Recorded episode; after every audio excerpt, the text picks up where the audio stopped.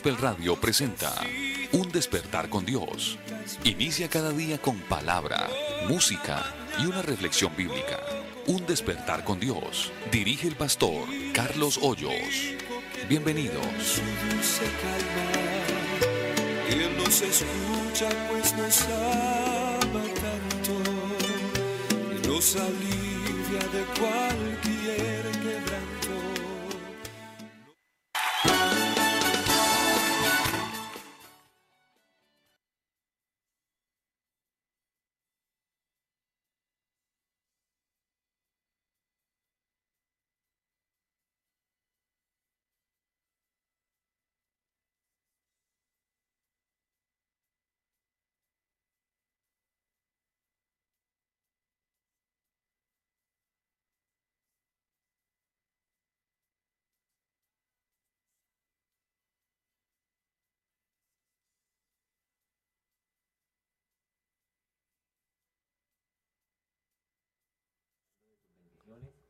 con nuevos propósitos quizá, no sé usted qué tenga en mente para este día, así que debemos aprovecharlo como pues un regalo de parte de Dios. Gracias por estar conectados ahí con nosotros, como ya es costumbre, a los hermanos que se encuentran de pronto en un pueblo, una vereda, escuchando la palabra del Señor en una ciudad.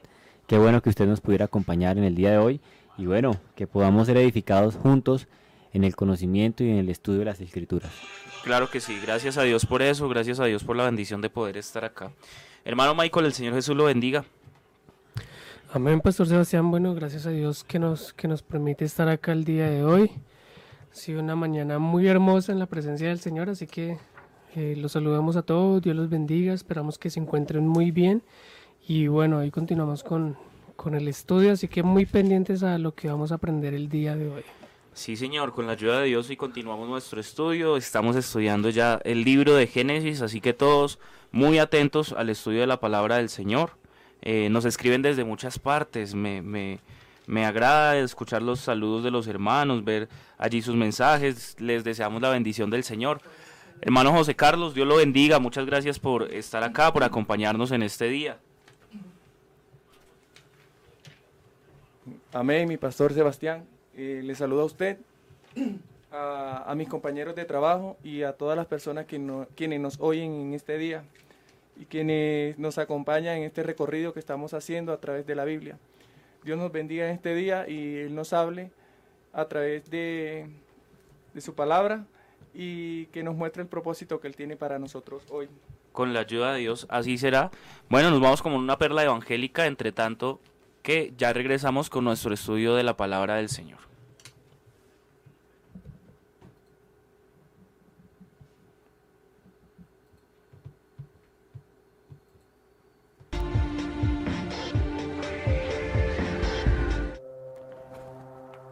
Me levantaré e iré.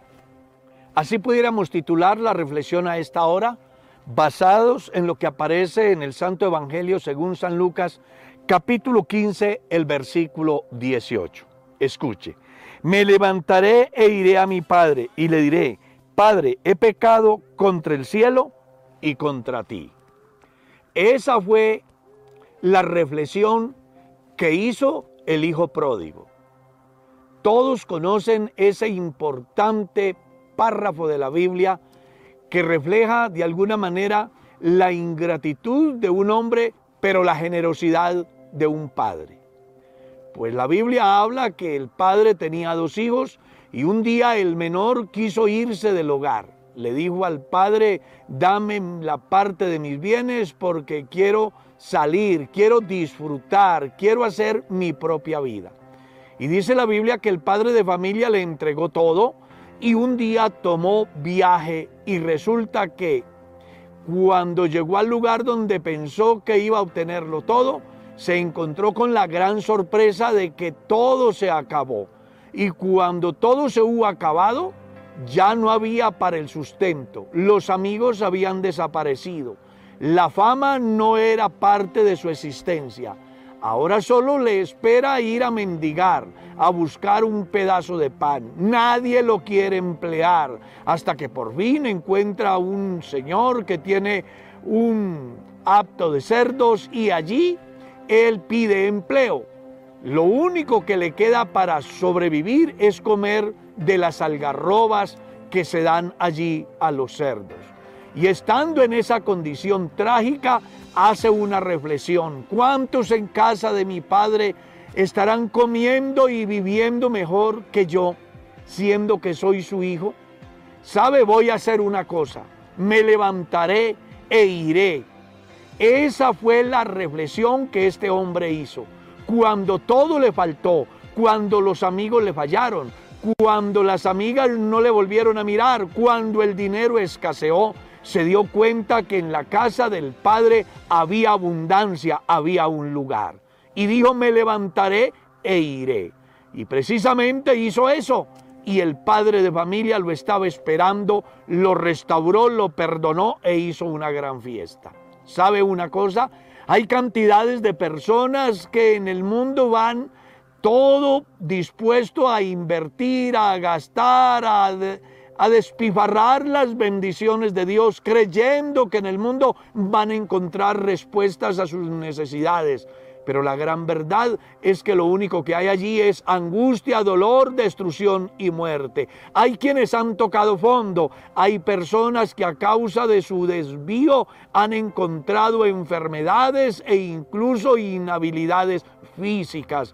En esa condición, el hombre debe de pensar de una manera clara, me levantaré e iré. No persistir en el pecado, más bien entender que lo que está viviendo es la consecuencia de su extravío. Y sabes, si te vuelves al padre de familia, que en este caso es Dios, estará esperándote con los brazos abiertos para perdonarte, para restaurarte, para bendecirte, para vestirte, para darte las arras de la herencia, para hacerte partícipe de los bienes eternos en luz.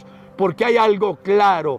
Hoy el Hijo pródigo es usted. Todo aquel que va sin Dios y sin esperanza en el mundo necesita de una manera urgente volverse a Dios, pedir de Él misericordia y en Él siempre habrá una oportunidad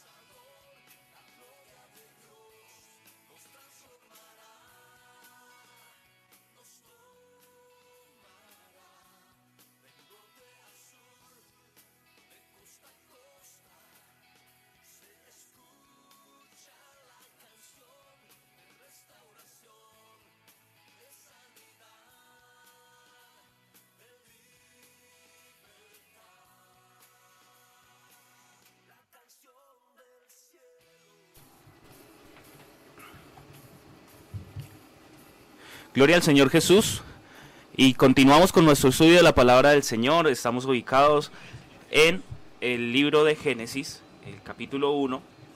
Y hoy arrancamos a partir del versículo 1. Ayer hicimos un panorama acerca de lo que trataba este libro, eh, dando algunas muestras de lo que vamos a poder encontrar allí, de cómo es la apertura hacia la Biblia y hacia la palabra del Señor, y, nos da una clara denotación de las características de Dios. Y aquí lo vamos a encontrar a partir del versículo 1. Por favor, leamos, hermano Michael. Bueno, el versículo 1 dice, en el principio creó Dios los cielos y la tierra.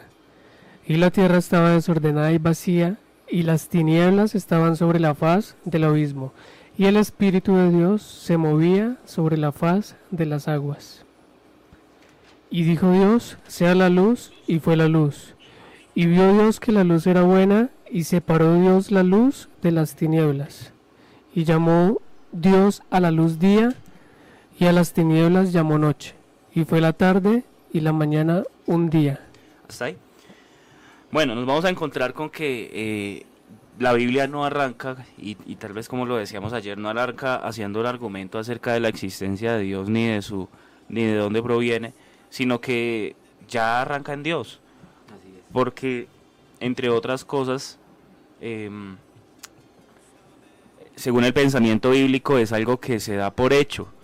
Nosotros, cuando nos enfrentamos a, esta realidad y cuando nos enfrentamos a alguien de pronto que dice no creer en Dios, eh, argumentamos mediante eh, la Biblia, mediante relatos históricos de, que pertenecen a ella, eh, mediante nuestras experiencias mm, personales vividas y de esa manera nosotros llevamos a, a, las personas a que entiendan y crean y, reconozcan que existe un Dios mediante lo creado.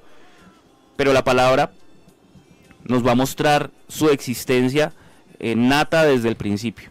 Y en esto quisiera hacer énfasis porque es importante que nosotros entendamos que antes de que fueran las cosas que existen, que antes de que fueran el, el tiempo que existen, los hechos que existen, eh, ya existía Dios. Para nuestro pensamiento pasado, pero para Él un presente constante, un presente eterno. Eh, para nosotros fue hace mucho tiempo. Él mira las cosas como si estuvieran sucediendo todas eh, simultáneamente. Para Dios no existe esa medida que se llama tiempo. Lo que nos va a decir la palabra para que nosotros podamos entenderlo y como traer, trayéndolo hacia nuestra comprensión es que en el principio Dios creó los cielos y la tierra. Claro, y muy bonito porque hace una aclaración de, de los pues, del orden de las cosas, ¿no? Y inicia con un principio, como todo, en, algún momento la vida tiene un comienzo y tiene un final. Y, Dios eh, coloca ese orden. La tierra inicia de esta manera y coloca un punto de partida. Al igual me gusta que ese punto de partida está en Dios, que es el que se da pues, a bien de crear las cosas. Eh, dando a entender también que todo parte de Él y al final todo vuelve nuevamente a terminar con Él. Recordemos lo que dice Apocalipsis, eh, eh, yo soy el principio, el fin, ¿no? el alfa y la omega, el primero y el último. Más no aclara la Biblia o dice que Dios tenga un principio, sino que dice que la tierra se ha generado a partir de un inicio. Y también en Hebreos, eh, capítulo 1, se dice, Señor, en el principio fundaste la tierra y los cielos son obra de tus manos. Ellos perecerán, mas tú permaneces, y todos ellos se enveje envejecerán como una vestidura aclarando que hay un principio para la tierra, más no para Dios. Y creo que es algo muy, muy importante para aclarar en este día, eh, que más adelante en el capítulo 1 se va a empezar a narrar el orden de cada día de lo que Dios ha hecho. Ese, orden de acontecimientos es muy curioso porque es un relato que Dios está haciendo a Moisés para que él entienda acerca de cómo se van desarrollando todas las cosas y cómo él, hace la creación pero queremos aclarar a los lectores, a, los oidores que, y a los lectores de la palabra, que este, este, esta sucesión de días no se refiere tácitamente a 24 horas como nosotros conocemos los días. ¿Por qué?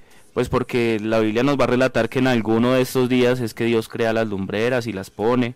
Eh, y, y para que esto suceda, para que se dé esta sucesión de días, pues en nuestro tiempo, en nuestro calendario, pues tuvo que ser eh, exacto.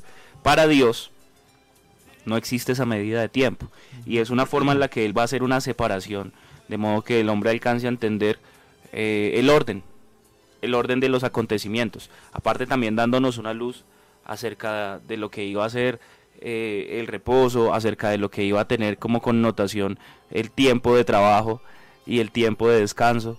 Eh, son muchas cosas que influyen allí. Y eso, y eso lo podemos eh, también argumentar cuando estudiamos el libro de Juan. Le preguntan a aquellos, ¿no tienes aún 50 años y has visto a Abraham declarándole él que antes de que Abraham fuera, que fuera, él ya era?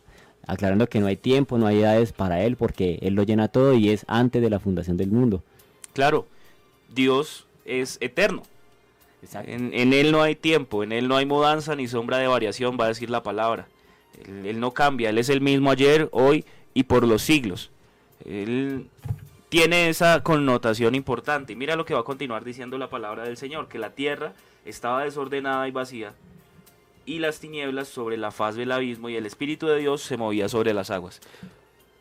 Eh, a mí me gusta, bueno, antes de pasar un poquito acá al versículo 2, eh, el principio de esa creación, que bueno, al principio eh, creemos y quisiéramos entender la existencia de Dios, pero pues al principio no la vamos a encontrar, pero sí vamos a encontrar una obra que nos habla, que nos habla específicamente de lo que es la existencia de Dios, y aquí vamos a hablar de la creación, donde podemos ver que, que la creación que Dios hizo en ese momento, pues habla específicamente de la existencia de algo más supremo, de algo más grande, y acá específicamente es de Dios. Por eso el salmista también dijo, los cielos cuentan la gloria de Dios y el firmamento anuncia la obra de sus manos. Porque todo lo que él creó, todo lo que él hizo, habla específicamente y apunta a que hay un ser más grande. Romanos también dijo, porque las cosas invisibles de él, su eterno poder y deidad se hacen claramente visibles desde la creación del mundo. O sea, toda la existencia de Dios tal vez no vamos a encontrar específicamente un detalle porque Dios no tiene principio, Dios no tiene fin, Dios es autoexistente, Él existe por, por sí solo, pero sí vamos a encontrar cosas de que nos hablan de, específicamente de la existencia de Dios. En este caso, lo primero que menciona la Biblia es la creación. Es, eso es muy importante lo que, lo que usted dice, Michael, porque, eh, claro, en el principio el orden creó, entonces habla acerca de ese sello que coloca Dios al momento de hacer todo el universo y la tierra y lo que en ella hay.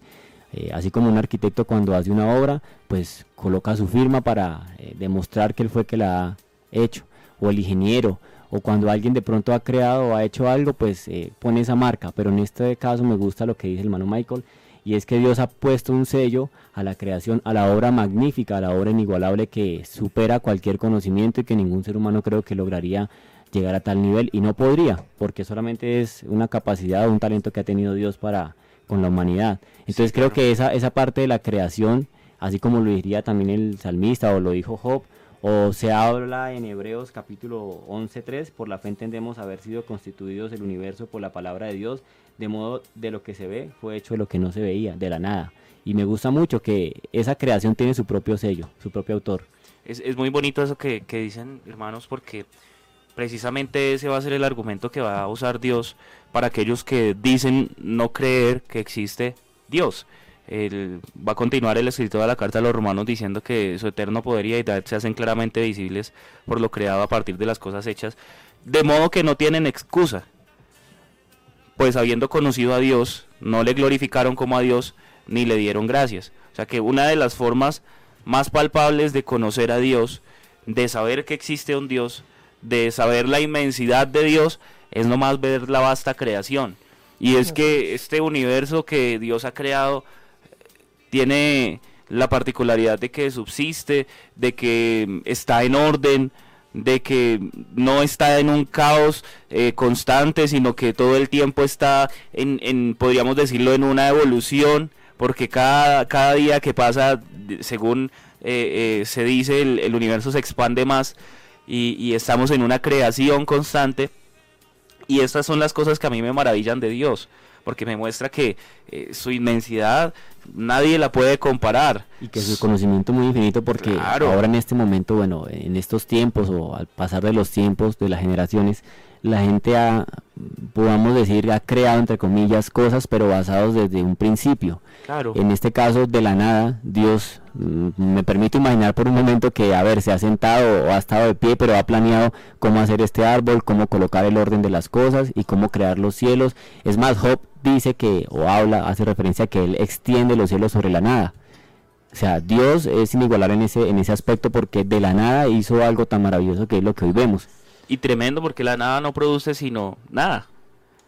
Pero Dios ha hecho todo a partir de algo que no era por su gran poder, por su palabra, por su deidad, con el poder con el que hace todas las cosas. Es, es maravilloso ver cómo nuestro Dios tiene el alcance para hacer las cosas más grandes y también así como las cosas más pequeñas, más, eh, eh, podríamos decir, microscópicas, porque hay, hay algo también en toda la creación que es muy bonito ver y es que todo el orden de los materiales y de las materias primas que ha usado Dios y que ha desarrollado Dios y que ha creado Dios, eh, son, son unas cosas eh, impresionantes cuando las ponemos a la luz de, de nuestros ojos como, como seres humanos. Hay cosas que no alcanzamos ni ahora a entender. Claro. Pero Dios en su conocimiento tiene todo premeditado de cómo formar las cosas, de cómo hacer esos milagros. Es maravilloso y para nosotros es algo de, de, gozo, es un motivo de alegría saber que nuestro Dios tiene ese gran poder, tiene la capacidad de extender los cielos. Y este principio en el que crea Dios los cielos y la tierra eh, denota un, un, antes y un después en la creación. Hay varias posturas acerca del siguiente versículo que refiere a, que la tierra estaba desordenada y vacía y las tinieblas estaban sobre la faz del abismo y el Espíritu de Dios se movía sobre la faz de las aguas. Respecto de la parte final, hablando del Espíritu de Dios que se movía sobre la faz de las aguas, pues recordemos que Dios es Espíritu y es un Espíritu que lo llena todo en todo, haciendo referencia a que Dios desde el principio estaba en todo lugar pero el hecho de que la Tierra estuviera desordenada y vacía en, el pensamiento humano tiene dos connotaciones principales. Una, eh, algunos han llegado a pensar que hace referencia a, lo que ha sucedido respecto del juicio que se ha hecho con los ángeles que pecaron y que al estos caer eh, han causado un gran caos y han desordenado eh, aquella creación. ¿sí? Hay personas que pueden llegar a tener ese concepto pero hay otras personas que hacen referencia al caos inicial de, que las cosas aún no se habían desarrollado de la manera que Dios quería que fueran hechas. Y esto me hace pensar en el humano y en su naturaleza. Dios crea al humano, al ser hombre, al ser humano Adán, y él de alguna forma peca y se desordena y Dios tiene que transcurrir una cantidad de tiempo y una cantidad de cosas en él para que el hombre pueda llegar a volver a estar en orden, pueda volver a estar lleno. Eh, yo me imagino que el Señor en su amplio conocimiento tendría el, tratar de esta manera la creación, dándonos un ejemplo de cómo se restaura y de cómo se organiza y de cómo se plasma y de cómo se arman eh, aquellas cosas que nosotros debemos eh, organizar en nuestra vida. Claro, me gusta, me gusta mucho eh, también en la parte del versículo 2 como eh, hablando acerca de Dios y su orden, eh, intenta despejar las tinieblas, ¿no? De la luz, aunque más adelante se va a aclarar muy bien eso, pero aclara el versículo que las tinieblas estaban sobre la faz del abismo y el Espíritu de Dios se movía sobre la faz de las aguas. pues cuando Dios llega, colocando un ejemplo acerca de esto, pues donde Dios está eh, hay luz, hay esperanza, hay orden y creo que también es, es, un ejemplo que podríamos tomar en esta mañana porque las tinieblas eh, obviamente traían un, desorden, un caos eh, en el cual se encontraba el, círculo, el planeta, pero llega Dios y, empieza como que a darle orden a ese tipo de cosas. Entonces creo que, que va a ser muy muy bonito tomar ese ejemplo también porque no pueden haber tinieblas y no puede estar Dios al mismo tiempo ahí y estén las tinieblas presentes. Entonces, eh, más adelante en los versículos que siguen, pues se va a narrar qué pasa con las tinieblas, dónde llega la luz. Eh, ha creado también, pues, eh, el sol, ¿no? las estrellas para que alumbren, para que esas tinieblas, pues, ya no sean tinieblas, sino se llamen noche. Pero me gusta cómo Dios llega y le da orden a esas tinieblas. Es tremendo porque es muy bonito como la primera aparición de esa palabra creadora es respecto de algo que nosotros consideramos como natural de parte de Dios, ¿no? Así es, vamos a ver, bueno, acá se ve algo muy especial y es la ausencia de Dios, ¿no? Que donde Dios no está, donde Dios no, no ha metido como la mano, por decirlo así, eh, van a haber tinieblas, van a haber oscuridad o va a haber luz, va a haber... Eh, caos, desorden. Caos, desorden específicamente. Y acá vamos a poder ver la creación, como antes de que Dios realice su obra, va a estar en desorden. Independientemente, bueno, muchos muchas posturas hay acerca de qué fue lo que pasó, qué fue lo que había en ese momento para que hubiera tinieblas, para que hubiera luz, pero la respuesta más específica lo podemos decir que es la ausencia de Dios. Entonces las, las personas muchas veces se preguntan, bueno, ¿por qué hay caos en el mundo, porque hay dolor, porque hay angustia, y es específicamente por la ausencia de Dios, porque no tienen a Dios en sus corazones, porque no han permitido que Dios realice una obra en sus vidas. Pero, pero que el Espíritu Santo también va a llegar y va, va a hacer ese cambio, ¿no? Porque ahí también aclara que el Espíritu de Dios, y si vamos a lo que estudiamos en Juan 4, dice que Dios es Espíritu, bueno, y continúa hablando acerca de los adoradores, pero confirma que hay un Espíritu de parte de Dios, ¿no? Que pues exactamente es mismo Dios, sino que el Espíritu de Dios se movía sobre la faz y andaba. Y, más adelante fue la promesa también que llegaría a los apóstoles, que el Espíritu del Señor estaría sobre ellos, llamado el Consolador.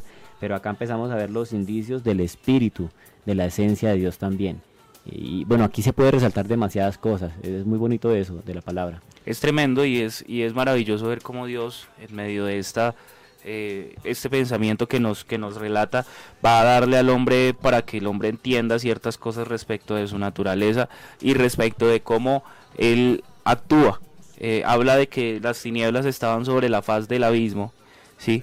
Eh, podríamos llegar a pensar o alguien podría llegar a, llegar a pensar que en ese idioma en particular cuando se refiere al abismo está hablando del Hades o del lugar de tormento para aquellos ángeles que pecaron eh, y que sobre ese lugar de tormento reposaban las tinieblas mm. y el Espíritu de Dios se movía sobre la faz de las aguas.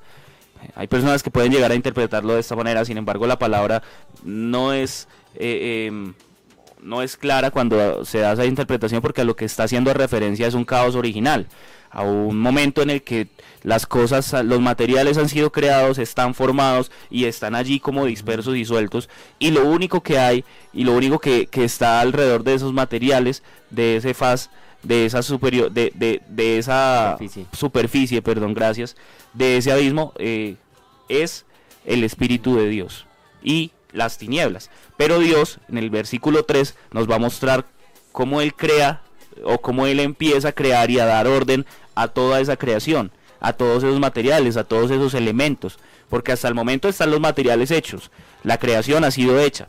Claro, y, eso es lo importante, que a, lo que íbamos en, las menciones anteriores es que donde está el Espíritu de Dios, eh, tiene que haber orden, no pueden seguir las cosas de la misma manera, porque más adelante llegó el Espíritu de Dios y empezó a dar orden a todo, y empieza a narrarse lo que pasa, bueno, en el versículo que sigue, y dijo Dios sea la luz, y fue la luz, es decir, lo primero que se hace es que llegue la luz y alumbre, ¿sí? que ilumine, eh, porque no se ha aclarado todavía, no se ha dividido el sol. Ni han salido lumbreras.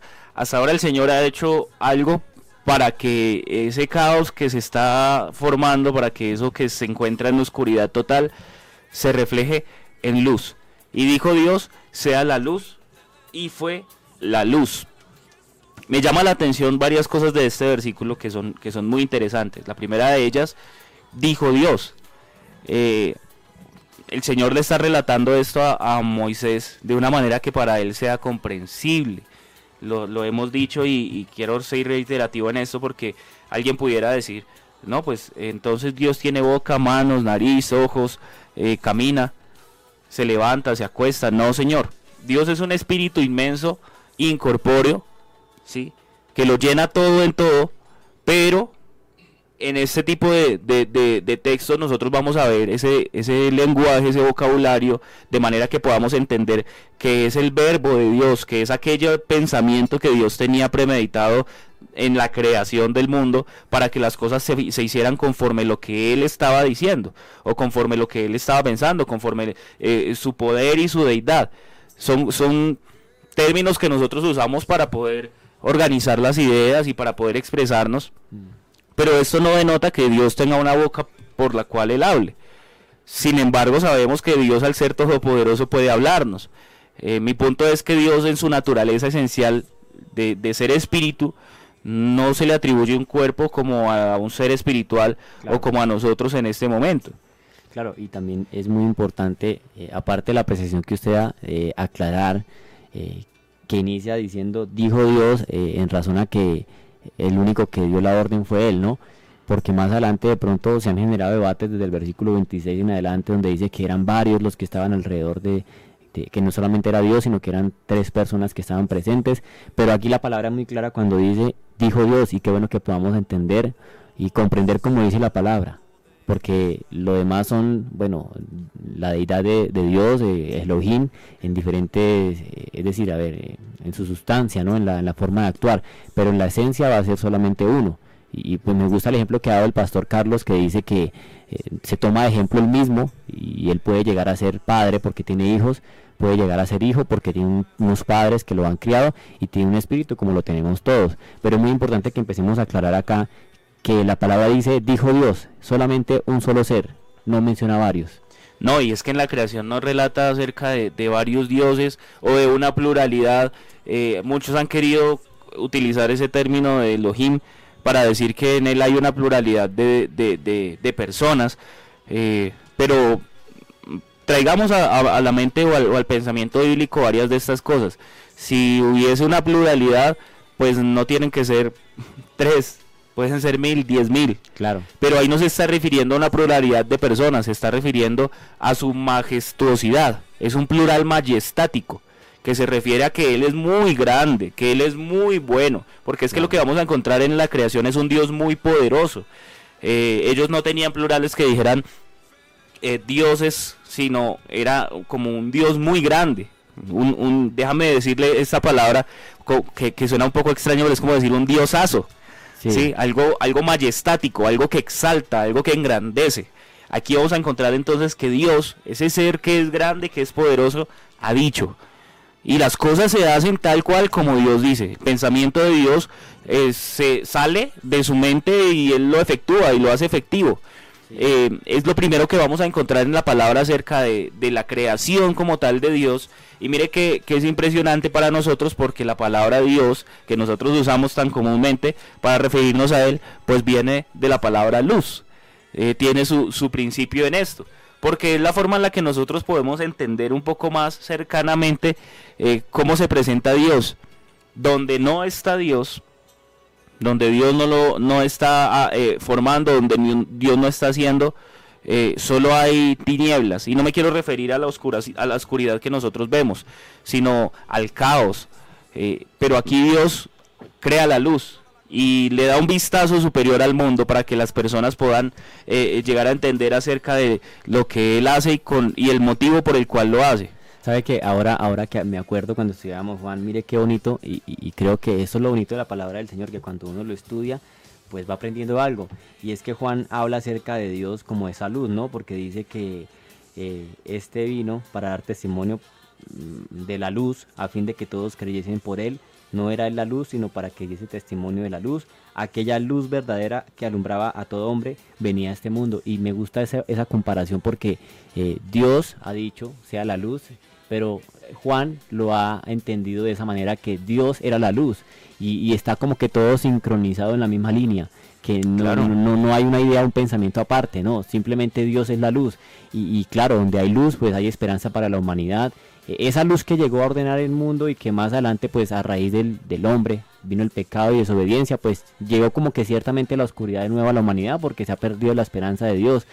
Pero entonces viene más adelante esa luz verdadera que ha venido a alumbrar el mundo. Entonces me gusta esa comparación que, está sincronizado lo que piensa y lo que el apóstol, eh, lo que Juan escribe con lo que Dios ha dicho, se manifiesta. Ahora que también Juan va a hacer, hacer un aporte importante respecto de, esa naturaleza de la luz. Y es que dice, en él estaba la vida y la vida era la luz, de los hombres. Exacto. Ah, refiriéndose a la vida como la luz, refiriéndose a Dios que es la vida como, como esa luz verdadera. Mm, muy, muy, muy importante su aporte, hermano Miguel, porque nos va a hacer claridad acerca de cómo es esa manifestación de Dios eh, que se presenta en el principio como este majestuoso que ser que crea todas las cosas, al venir a hacerse hombre, al venir a manifestarse en carne, eh, al venir a, tomar un cuerpo con un propósito específico. Claro. Pero acá en el principio pues nos va a mostrar entonces que Dios dijo sea la luz y las cosas fueron hechas como Dios dijo que fuesen hechas. Es, lo primero que relata respecto de la creación. Mire lo que va a decir el versículo 4. Y vio Dios que la luz era buena y separó Dios la luz de las tinieblas. Esto, esto para mí, es impresionante. A mí me gusta ahí ese versículo porque, bueno, dice, y dijo Dios, sea la luz, y fue la luz. Pero si vamos a leer el versículo 14, eh, Dios todavía no había creado las lumbreras, el sol, ni la luna y ya había luz. Eso muestra específicamente que cuando Dios quiere hacer algo, lo hace cuando Él quiera. Él da la orden de que se haga algo, que se ilumine algo y automáticamente vamos a poder ver acá lo que es su poderío, lo que es su autoridad. Es maravilloso como las cosas que nosotros pensamos que tienen una procedencia, eh, no, tendría que haber un sol, tendría que haber unas estrellas, tendría que haber un lugar que refleje o que, o que muestre esa luz. Eh, eh, para Dios no es necesario porque Él llama las cosas que no son como si fuesen. Y aquí ha creado la luz y, y, es tremendo. Vio Dios que la luz era buena y ha hecho una separación. Yo, yo, yo en mi mente limitada no puedo imaginarme cómo sería estar juntas la luz y las tinieblas. Y de hecho que nos lo va a decir luego la Biblia mucho más adelante, pues que ninguna comunión hay entre la luz y las tinieblas. Refiriéndose a la luz eh, como lo que Dios da, lo bueno, lo afable, lo bondadoso, lo que proviene de parte de Dios y refiriéndose a las tinieblas como todo lo que es el pecado pero acá me, encanta y, yo, no, yo no podría llegar a imaginarme cómo es estar unida a la luz de las tinieblas, pero en ese tiempo, o en ese momento más bien, Dios crea una separación. Y esa separación se ha marcado y ha estado vigente hasta el día de hoy.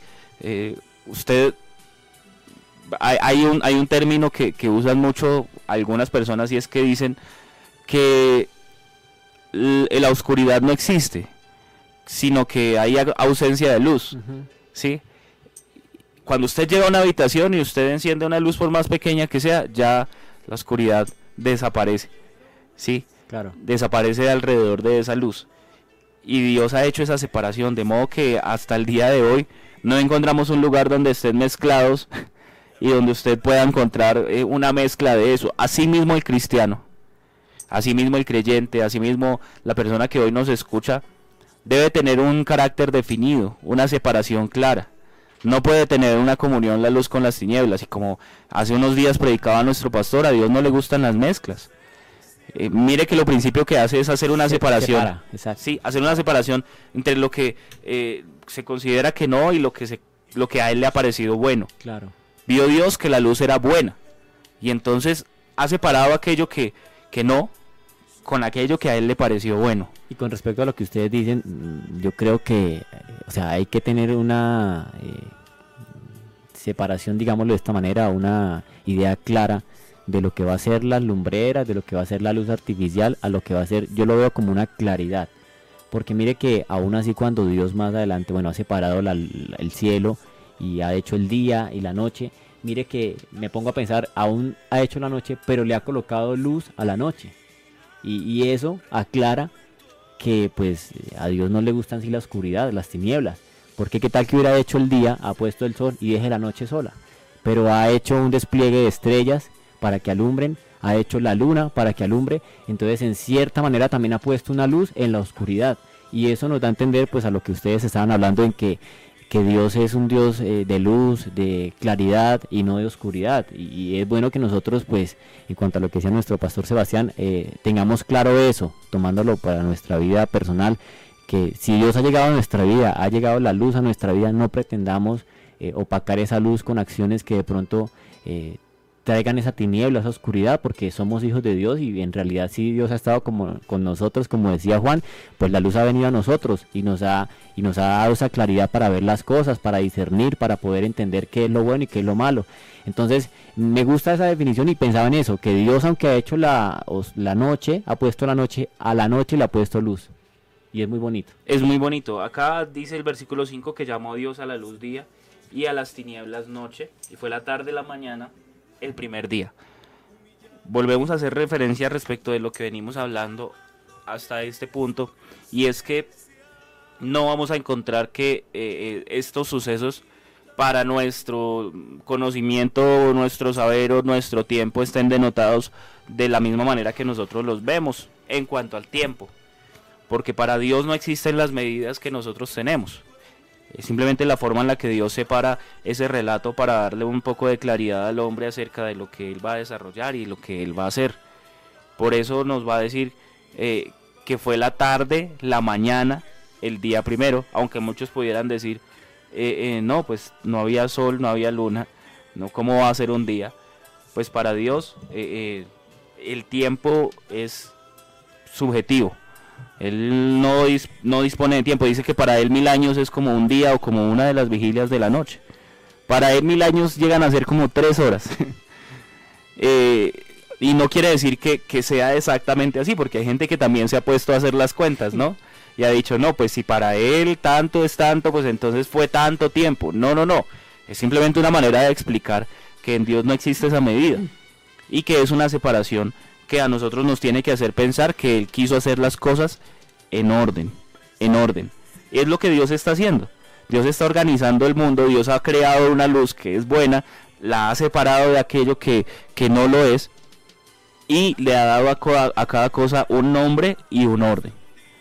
Así como quiere especificar en la vida de cada persona un nombre, un orden, una separación clara respecto de lo que decide para su vida. Mire lo que va a continuar diciendo respecto del segundo día, versículos 6, 7 y 8. Dice el versículo 6, luego Dios dijo, haya expansión en medio de las aguas y separe las aguas de las aguas. E hizo Dios la expansión y separó las aguas que estaban debajo de la expansión de las aguas que estaban sobre la expansión. Y fue así. Y llamó Dios a la expansión cielos y fue la tarde y la mañana el día segundo. Mire que hasta este punto hay, hay una...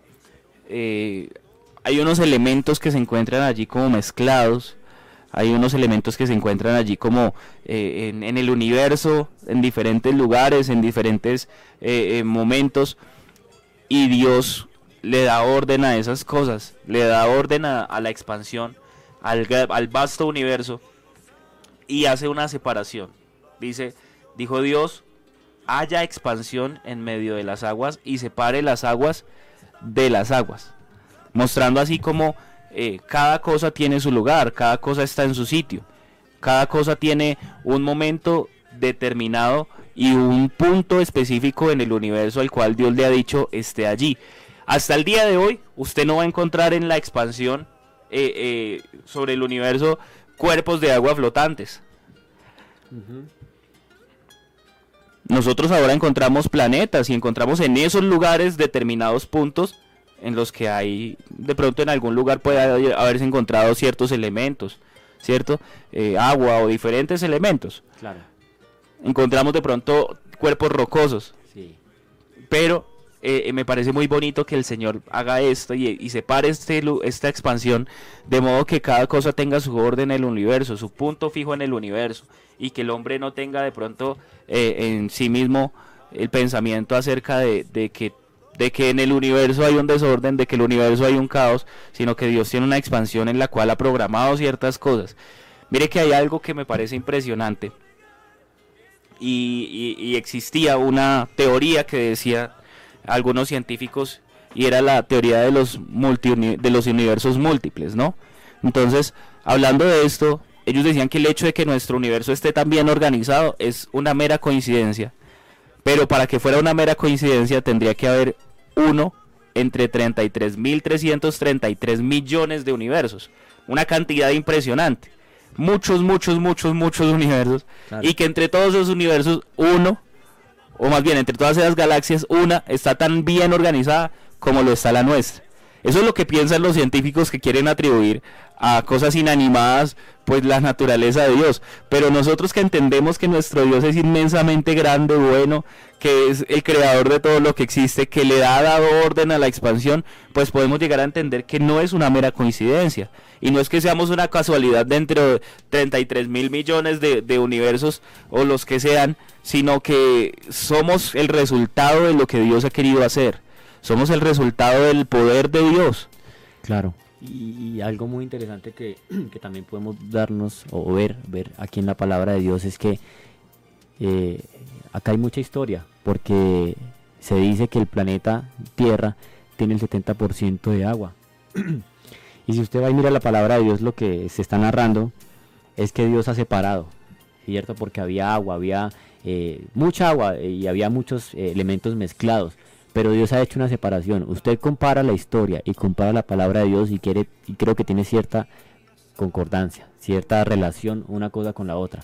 De pronto, a lo que decíamos ayer, muchos dirán o muchos debatirán la validez de la palabra, el origen de la palabra, pero no es coincidencia que a un hombre como Moisés Dios le haya revelado esto y después haya pasado a Abraham, a los patriarcas y de tradición en tradición. Si alguien dijera, pero es que no es posible que Dios haya hecho esto, bueno, entonces entremos en razón. De pronto Moisés pudo haber pensado que fue un Big Bang el que hizo eso, ¿cierto? De pronto pudo haber hecho fue una idea evolucionista, pero no, hubo una idea clara desde el principio donde se relata y de generación en generación se ha pasado esa voz diciendo Dios lo ha hecho de esta manera, Dios lo ha revelado de esta manera. Entonces creo que eh, pensaba en eso ahora que hablaba el, pastor Sebastián y pensaba en que si la tierra tiene el 70% de agua y hay un orden porque hay parte en tierra seca y la Biblia lo dice y en lo demás es mar, pues imagínense qué, concordancia tiene con eso, ¿no? ¿Qué relación tiene con lo que dice la palabra de Dios?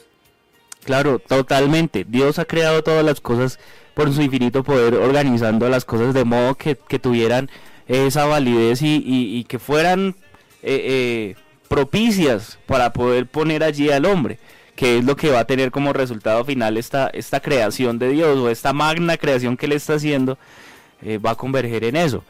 Pero me llama la atención mi hermano Miguel y, qué bueno que lo trae al tema porque ayer hablábamos respecto de eso y es bueno de pronto aclararle a alguna persona que nos escuche hoy, que tenga un pensamiento eh, evolucionista, eh, que, por ejemplo, la teoría de la que habla el hermano Miguel, la teoría del Big Bang, mm, no fue una teoría creada para demostrar que no existía Dios, sino fue una teoría de, un creacionista.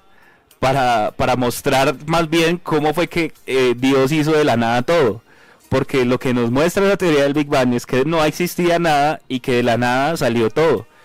¿Sí? Claro.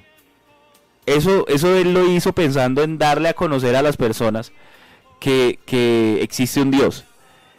Algunas personas dicen que eso sale por, por casualidad, por causalidad, porque los elementos se juntaron y crearon una, una explosión o la teoría de las cuerdas, pero la palabra nos va a decir que es por la palabra, que porque Dios dijo se hizo y así como estamos viendo, así se ha venido haciendo.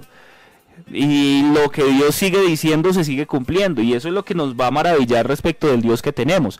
Que no es un Dios que solo haya aparecido allí en la creación para formar unos elementos y para organizar un universo, sino que es un Dios que a lo largo de toda la historia y aún en su vida y en mi vida, mi hermano, vamos a poder llegar a ver y a palpar todo lo que Él hace a diario por nosotros.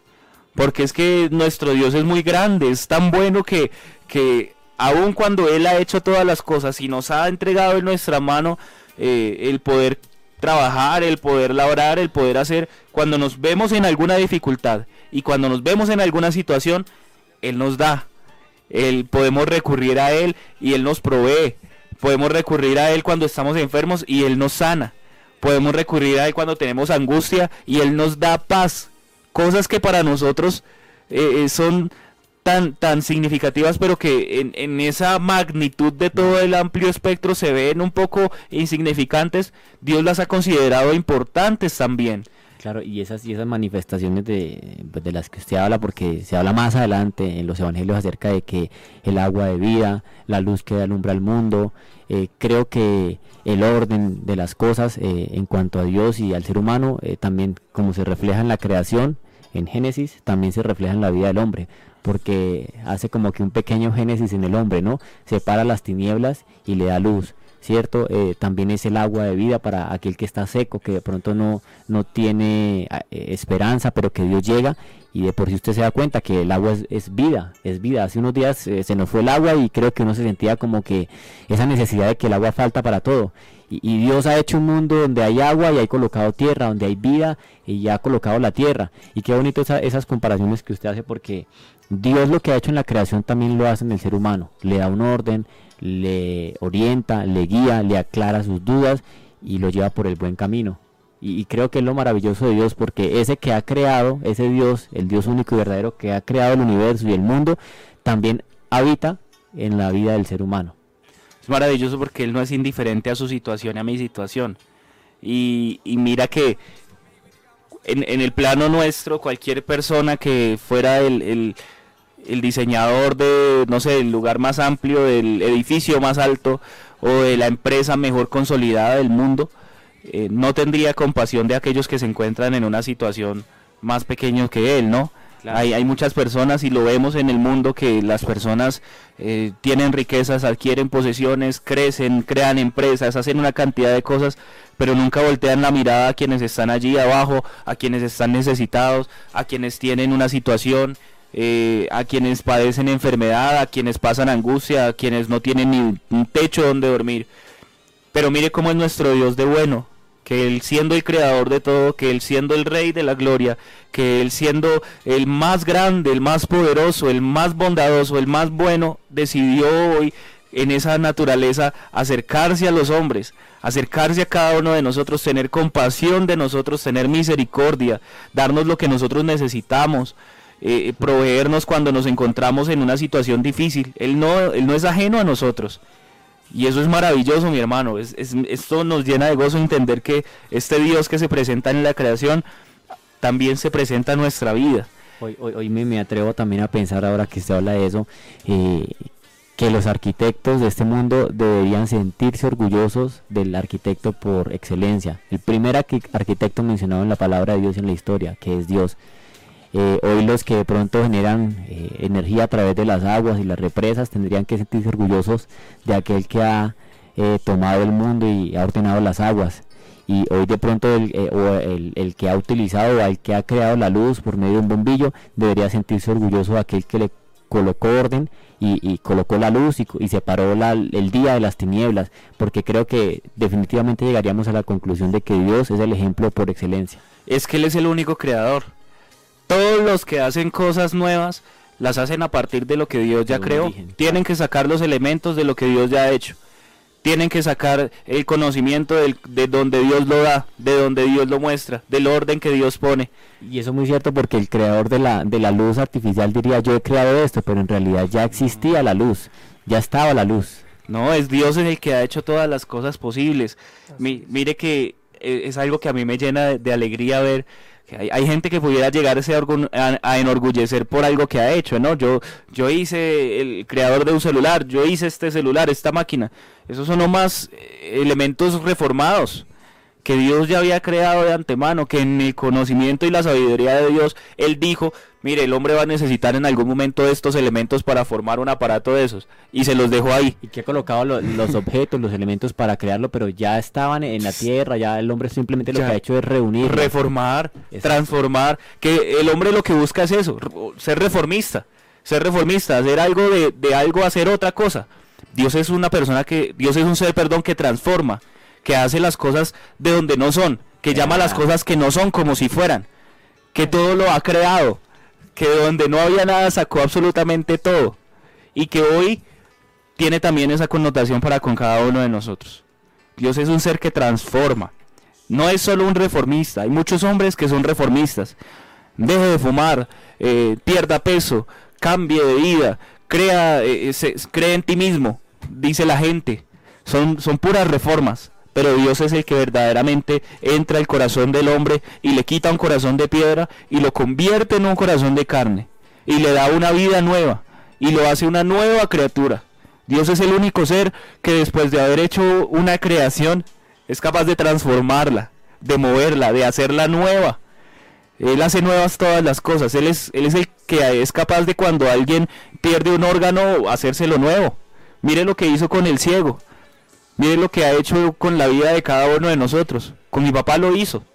Y, yo estoy convencido que con muchas personas que hoy me escuchan, Dios ha tenido misericordia y ha hecho milagros impresionantes en los que nosotros podemos ver y podemos eh, ser testigos de esa magnífica gloria de Dios. Qué bueno, mi hermano, que hoy tengamos ese momento para poder acercarnos a Él, para poder rogar a Él. Yo creo que es un momento propicio para que nosotros oremos y, clamemos con fe, sabiendo que Dios es capaz de hacer todas las cosas. A Él no le queda grande nada. Nosotros a veces nos embarcamos por una cantidad de argumentos que sacamos respecto de nuestras propias fuerzas porque pensamos que es con nuestras propias fuerzas. Pero la palabra nos va a decir que no es así. Nos dice que somos más que vencedores por medio de aquel que nos amó. Es por eso que entonces vamos a tener la seguridad de que ni la muerte, ni la vida, ni lo alto, ni lo profundo, ni ninguna cosa creada nos podrá separar del amor de Dios que es en Cristo Jesús. Le voy a pedir el favor a mi hermano Miguel que nos dirija en esta oración y oremos hoy al Señor por todos aquellos que nos piden eh, oración, por aquellos que tienen una situación de enfermedad, por aquellos hermanos que se encuentran pasando alguna calamidad. Amén. Soberano Dios, en esta mañana estamos delante de tu presencia, invocando tu nombre, Señor, dándote la gloria, la alabanza, la adoración que tú mereces. Primeramente agradeciéndote por las oportunidades que nos brinda, Señor, todos esos beneficios que se reúnen para que, que podamos estar acá eh, alabando y glorificando tu nombre, Señor.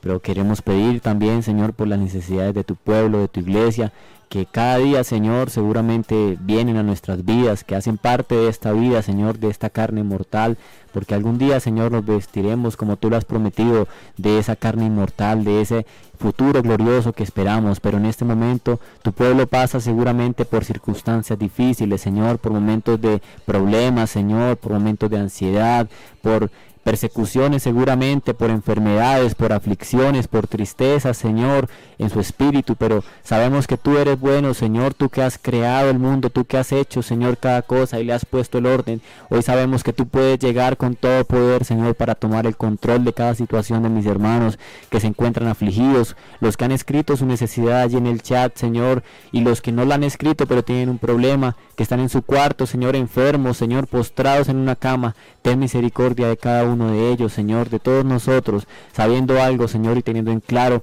que tú, Señor, has permitido el problema, pero tú tienes la solución, Señor. Como diría Job, tú has hecho la llaga, pero también la sanarás. En esta mañana creemos en tu poder y en tu soberanía, Señor. En tu santo nombre lo pedimos, Cristo. Amén. Amén, gloria al Señor.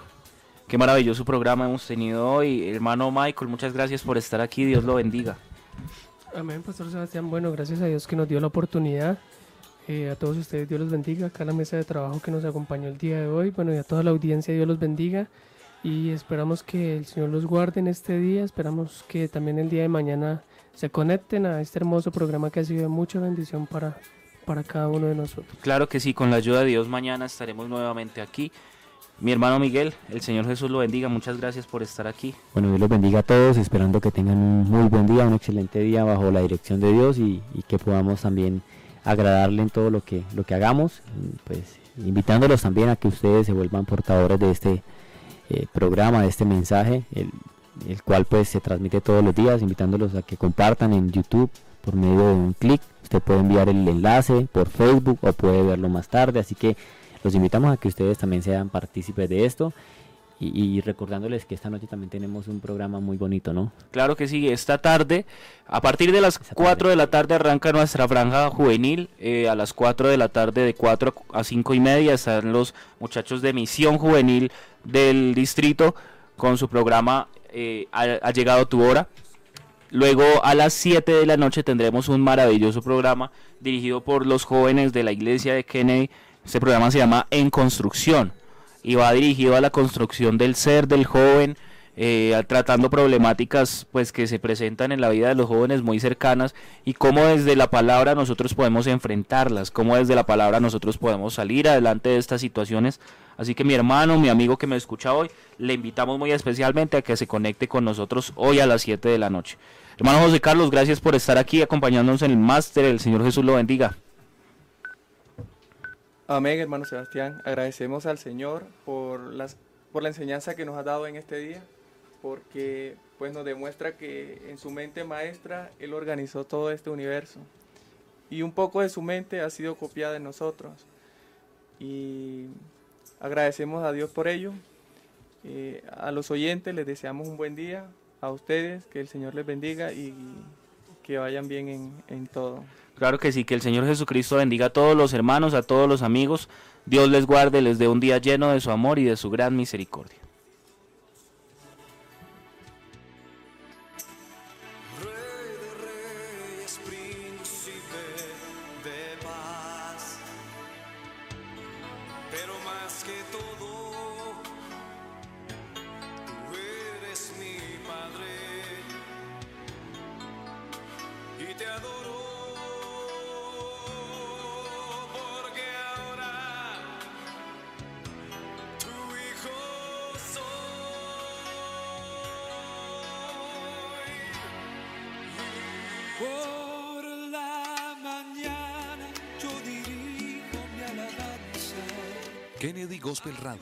Presentó un de- Por la mañana yo dirijo mi alabanza. Kennedy Gospel Radio presentó Un despertar con Dios. Inicia cada día con palabra, música y una reflexión bíblica. Los invitamos para que nos sintonice mañana a esta misma hora y por esta misma emisora. Él nos escucha, pues nos